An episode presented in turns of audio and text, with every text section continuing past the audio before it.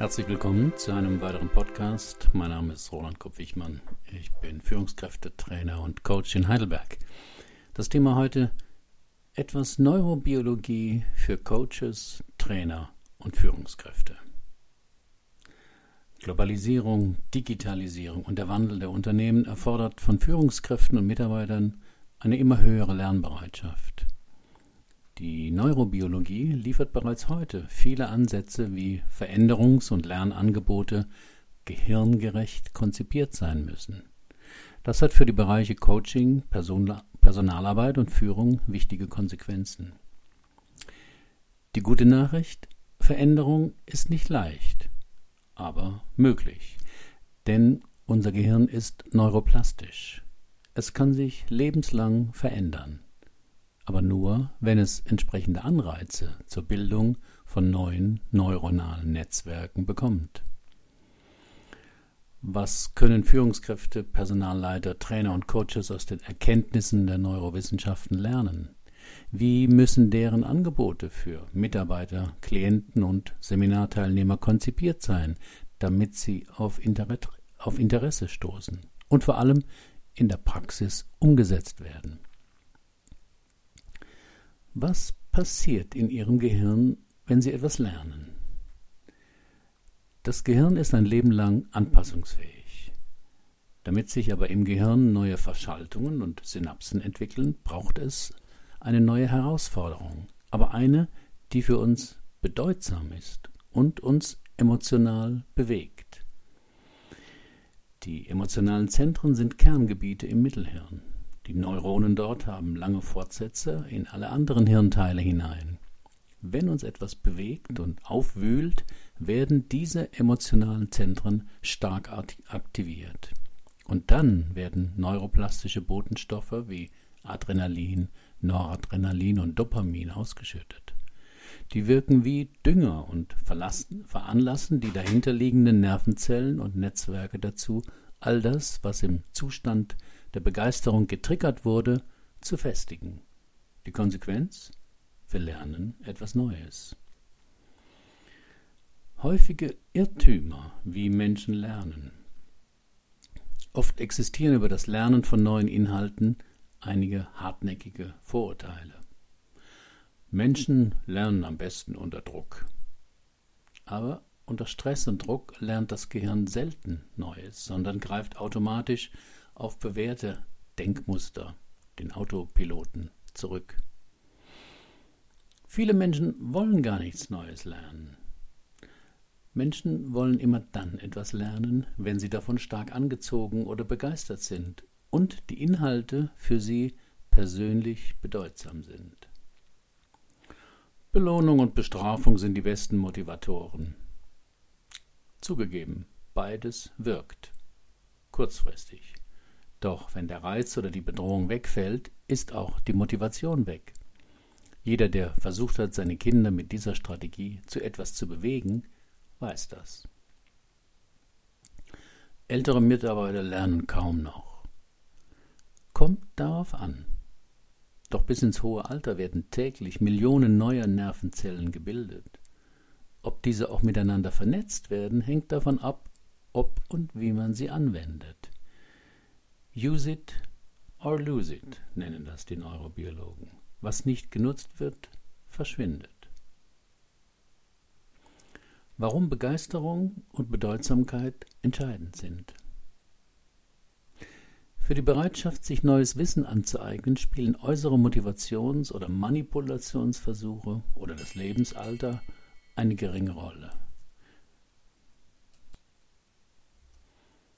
Viel wichtiger ist, ob der Lernstoff und die Darbietung positive Gefühle auslöst.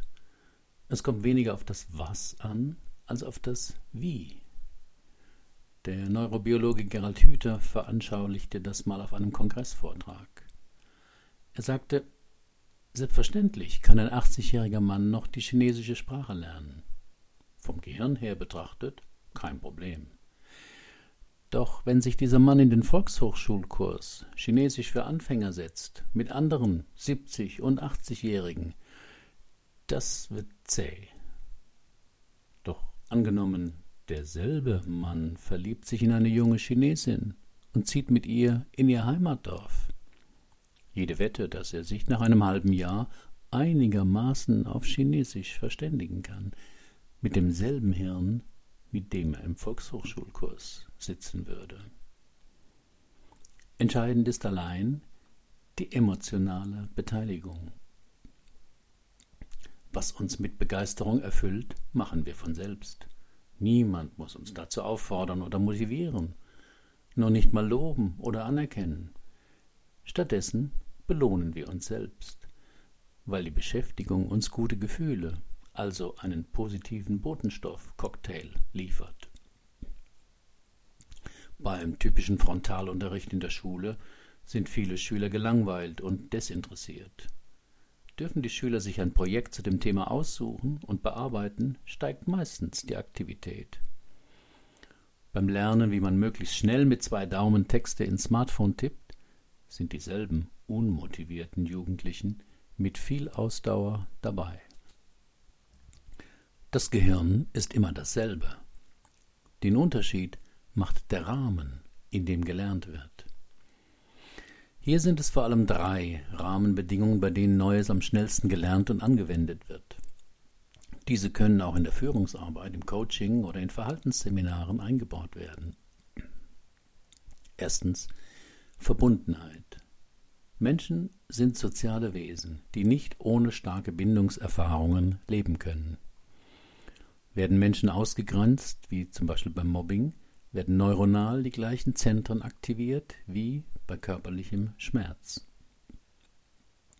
Ein überstimuliertes ängstliches Gehirn wechselt schnell in einen ruhigeren Zustand, wenn der Mensch Verbundenheit zu anderen wahrnimmt. Das Bindungshormon Oxytocin spielt hierbei die Hauptrolle. Dieser Botenstoff beruhigt das Angstzentrum des Gehirns. Aus diesem Grund sind nach Terrorakten wie jüngst in Paris und Brüssel gemeinsame Demonstrationen und Gedenkfeiern so wichtig. Die Menschen vergewissern sich dadurch, wir sind nicht allein, wir sind verbunden, wenn auch im Schmerz und in der Trauer. Die zweite Rahmenbedingung ist Selbstwirksamkeit. Ein Kind, das beim Laufenlernen hundertmal hinfällt, denkt nicht, vielleicht ist es doch nichts für mich, dieses Laufen.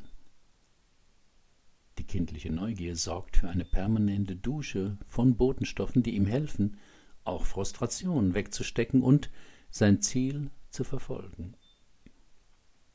Wir alle haben als junge Menschen für viele Jahre erlebt, dass wir uns Neues aneignen können, dass wir wachsen. Jedes Mal, wenn wir etwas Neues ausprobieren und erleben, dass wir darin besser werden, schüttet das Gehirn neuroplastische Botenstoffe aus. Als Folge beginnt der präfrontale Kortex aktiv zu werden und bildet neue Vernetzungen. Wenn wir erleben, dass wir mitgestalten können, können wir unsere Potenziale besser und leichter entfalten. Gut daran zu sehen, wie viele Menschen in Deutschland sich ehrenamtlich engagieren, in Vereinen, in der Pflege und jetzt in der Flüchtlingshilfe. Die dritte Rahmenbedingung ist Begeisterung und Freude. Sie brauchen nur auf ihr eigenes Leben zu schauen. Das, was sie am meisten fesselt, machen sie gerne. Sie finden Zeit dafür und machen es immer wieder. Und sie werden immer besser darin. Das hat ganz handfeste neurobiologische Gründe. Durch die häufige Beschäftigung bilden sich zu diesem Thema laufend neue Netzwerke. Egal, ob Sie gern klassische Musik hören, alle Nachrichten, über ihren Fußballverein sammeln oder gern im Garten werkeln. Auf die Selbstführung wie auch die Führung von Mitarbeitern haben diese drei neurologischen Gesetzmäßigkeiten erheblichen Einfluss. Warum werden viele Führungsvorgaben nicht umgesetzt? Darauf gibt die Neurobiologie klare Antworten. Das Gehirn eines Menschen wird stark durch sein soziales Umfeld geformt. Neben dem privaten Familienleben sind es vor allem die Beziehungen am Arbeitsplatz zu Vorgesetzten, Mitarbeitern und Kunden, die hier jeden Tag über Jahrzehnte prägend wirken. Führen heißt Ziele vorgeben und dafür sorgen, dass sie erreicht werden. Ein Arsenal von unterschiedlichsten Führungsinstrumenten steht dazu zur Verfügung. Warum bleiben die meisten mitunter wirkungslos? In einem Vortrag vor einigen Jahren sagte dazu der Neurobiologe Gerhard Roth, bloße Appelle an die Einsicht bleiben wirkungslos, denn sie aktivieren allein die Netzwerke des bewusstseinsfähigen kortiko-hippocampalen Systems, das auf die verhaltensrelevanten limbischen Netzwerke keinen wesentlichen Einfluss hat. Solche Appelle verändern höchstens unser deklaratives Gedächtnis, nicht aber unser Verhalten. Dies bedeutet generell, dass Einsicht allein nicht zu einer Verhaltensänderung führt. Dazu braucht es einen emotionalen Aufruhr, der auf das Unbewusste des anderen einwirkt und damit Veränderungen subkortikaler limbischer Zentren auslöst. Erst diese Prozesse sorgen dafür, dass bestimmte Neuromodulatoren und Neuropeptide ausgeschüttet werden. Zitat Ende. Dieser emotionale Aufruhr sind Begeisterung, Anteilnahme und Flow. Allzu oft werden in Unternehmen jedoch noch Motivations- oder Dressurwerkzeuge angewendet, mit denen Mitarbeiter belohnt oder bestraft werden. Incentive-Wettbewerbe, Bonuszahlungen, Dienstwagenregelungen und so weiter. Diese Maßnahmen wirken kurzfristig. Die gewünschten neuen Verhaltensweisen werden aber nicht in der Persönlichkeit verankert, sondern verfliegen, sobald der Reiz der Belohnung oder der Druck der Bestrafung wegfällt. Nur die intrinsische Belohnung, die durch Verbundensein und Selbstwirksamkeit entsteht, versickert nicht weil man sie sich als Botenstoffdusche selbst gibt und sie auch immer stark mit Sinn aufgeladen ist. Warum engagieren sich heutzutage tausende Deutsche ohne Bezahlung in der Flüchtlingshilfe? Weil altruistische Menschen sich selbst belohnen durch Ausschüttung von körpereigenen Opioiden im Belohnungszentrum des Gehirns. Altruisten werden high durch Helfen. Dabei gibt es einen großen Unterschied zwischen Spaß und Freude. Spaß ist kurzfristig. Wenn der Spaß sich erschöpft hat, sucht man den Kick durch etwas anderes. Viele Motivationsinstrumente in der Führungsarbeit erzeugen nur kurzfristige Strohfeuerbegeisterung, die bald verpufft. Freude ist eine durchgehende Erfahrung. Denn Freude ist immer mit Sinnhaftigkeit verknüpft. Es ist eine hohe Kunst, andere so zu führen, dass sie sich neuen Erfahrungen öffnen und dadurch ihre eigenen Potenziale erweitern. Ein wichtiges Instrument ist dabei eine gute Feedback-Kultur. Nicht unbedingt das jährliche Mitarbeitergespräch, das vorhersagbar abläuft und lustlos abgewickelt wird, sondern Feedback durch tägliche Begegnungen während der Arbeit, in denen Mitarbeiter erleben, dass sie ernst genommen werden und ihr Beitrag geschätzt wird. Warum werden viele Seminarinhalte in Unternehmen nicht umgesetzt? Sie kennen das bestimmt. Sie lesen ein Buch oder besuchen ein Seminar und beschließen, einiges davon in ihrem Leben umzusetzen. Nach ein paar Wochen erinnern sie sich an ihren Entschluss und müssen erkennen, dass sie nichts oder nur wenig umgesetzt haben. Sich jetzt selbst zu kritisieren bringt wenig. Hilfreicher ist schon die Erkenntnis, dass die Seminarinhalte sie emotional offensichtlich nicht genügend erreicht haben. Denn in Situationen, wo uns etwas begeistert, emotional bewegt oder mit Sinn erfüllt, schüttet unser Gehirn neuroplastische Botenstoffe aus. Dadurch wird der präfrontale Kortex aktiv und bildet neue Vernetzungen. Und dort liegen unsere verborgenen Potenziale. Plötzlich bekommen wir Ideen, wie wir etwas umsetzen können, bekommen Lust, uns der Sache anzunehmen, schaufeln uns die Zeit frei, um damit anfangen zu können, handeln nach dem Spruch, wer etwas will, findet Wege, wer etwas nicht will, findet Gründe. Plötzlich wissen wir, was wir wollen, auch weil wir unsere eigenen Gründe gefunden haben und emotionale Kraft dahinter spüren. Haben Sie gerade etwas Zeit, dann schauen Sie auf meinem Blogartikel doch das Video von Professor Gerald Hüther an, Discover Your Potential. Und beobachten Sie mal, ob und was Sie daran begeistert. Wie kann man nun ein Coaching oder Persönlichkeitsseminar gehirngerecht konzipieren? Ein Seminar, in dem Teilnehmer neue Inhalte kennen, lernen und vor allem hinterher umsetzen sollen, darf sich nicht primär auf die Wissensvermittlung beschränken. Das können Vorträge, Bücher oder Online-Kurse besser und günstiger. Ein Präsenzseminar kann aber, viel besser als ein Buch, die oben genannten Rahmenbedingungen schaffen. Es kann die Teilnehmer einladen und ermutigen, neue Erfahrungen zu machen. Das gelingt vor allem dann, wenn es in der Seminargestaltung diese drei Punkte berücksichtigt. Erstens Verbundenheit ermöglichen. Kein ermüdender Frontalunterricht des Trainers, um theoretische Inhalte zu vermitteln. Diese besser im Vorfeld als PDF zuschicken möglichst viele kurze, erlebnisaktivierende Einheiten, in denen die Teilnehmer das Erarbeitete miteinander austauschen. Keine Gruppendynamik erlauben, in der Vielredner sich profilieren und den Gruppenprozess dominieren, sondern eine sichere Atmosphäre für alle schaffen. Denn damit Teilnehmer sich öffnen und nicht frühzeitig aus Angst zumachen, ist die Gruppenatmosphäre enorm entscheidend. Trainer-Gurus fördern hier gern die Beziehung zwischen sich und dem Publikum. Das ist jedoch für die Verbundenheit der Teilnehmer nicht förderlich. Je mehr der Trainer sich zurücknehmen kann und die Gruppe ermutigt, Kontakte untereinander zu knüpfen, umso besser für die Verbundenheit. Zweitens kann man in einem Seminar die Selbstwirksamkeit steigern. Das Lernniveau sollte so gewählt und angepasst werden, dass sich alle Teilnehmer angesprochen fühlen und miteinander agieren können.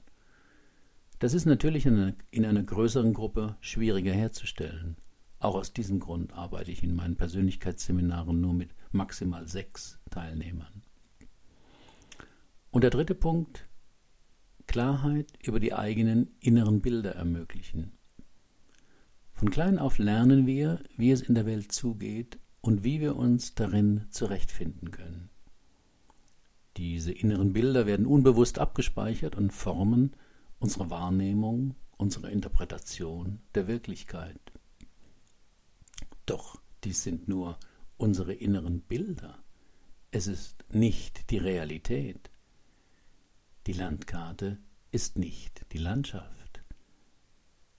Es ist immer ein Quantensprung in der persönlichen Entwicklung, wenn jemand versteht und erfahren hat, dass wir zwar alle auf derselben Erde leben, aber jeder selbst seine Realität gestaltet. Mit Achtsamkeitsübungen lässt sich das ganz leicht vermitteln. Wann sind Führungskräfte, Coaches und Persönlichkeitstrainer besonders wirksam? Verhaltensschemata können nur verändert werden, wenn sie emotional aktiviert werden und gleichzeitig durch neue Erlebnisse andere Erfahrungen gemacht und dann durch Wiederholung dieser Erfahrungen gespurt werden. Die Erkenntnisse der Neurobiologie haben auch Konsequenzen für die Arbeit von Führungskräften, Trainern und Coaches, denn alle drei Berufsgruppen wollen bei ihren Mitarbeitern, Teilnehmern oder Coaches etwas bewirken, wollen also, dass der oder diejenigen etwas Neues lernen und in ihr Verhaltensrepertoire übernehmen. Das heißt, effektive Interventionen, die zu einer Veränderung in dem jeweiligen Bereich führen sollen, müssen auch eine Neuordnung und Umformung der Struktur und Funktion, also der inneren Organisation des Gehirns bewirken, damit sie dauerhaft wirken sollen. Solche Interventionen müssen also unter die Haut gehen, müssen herausfordernd, aber auch bewältigbar sein und müssen gleichzeitig die emotionalen Zentren im Menschen ansprechen. Mit bunten PowerPoint-Bildchen oder abgedroschenen Phrasen schafft man das kaum. Mit dem puren Anwenden von Techniken und Instrumenten auch nicht. Und auch nicht mit Appellen, Befehlen oder Drohgebärden. Besser ist es da schon, eine authentische, wertschätzende und zielorientierte Haltung für den Kontakt mit dem Gegenüber zu entwickeln. Durch häufiges, ehrliches und wertschätzendes Feedback, durch eine angepasste Aufgabenstellung, die die Selbstwirksamkeit des anderen fördert, und durch Ziele und Rahmenbedingungen, die Freude und Begeisterung ermöglichen. Auch ich habe deshalb vor über zehn Jahren meine bis dahin stark methodisch orientierte Seminararbeit völlig umgestellt. Statt mit bis zu 16 Teilnehmern in zwei Tagen verkaufen oder kommunizieren zu trainieren, arbeite ich heute mit maximal sechs Menschen in zweieinhalb Tagen in einem emotionalen Prozess an den Fähigkeiten und Barrieren der Teilnehmer. Das heißt konkret, Wer etwas bei anderen Menschen verändern will, muss einen Rahmen schaffen, in dem es möglich wird, diese drei Veränderungsturbos zu erleben. Verbundenheit, Selbstwirksamkeit und der Zugang zu den eigenen Bildern. Was ist Ihre Meinung und Erfahrung dazu?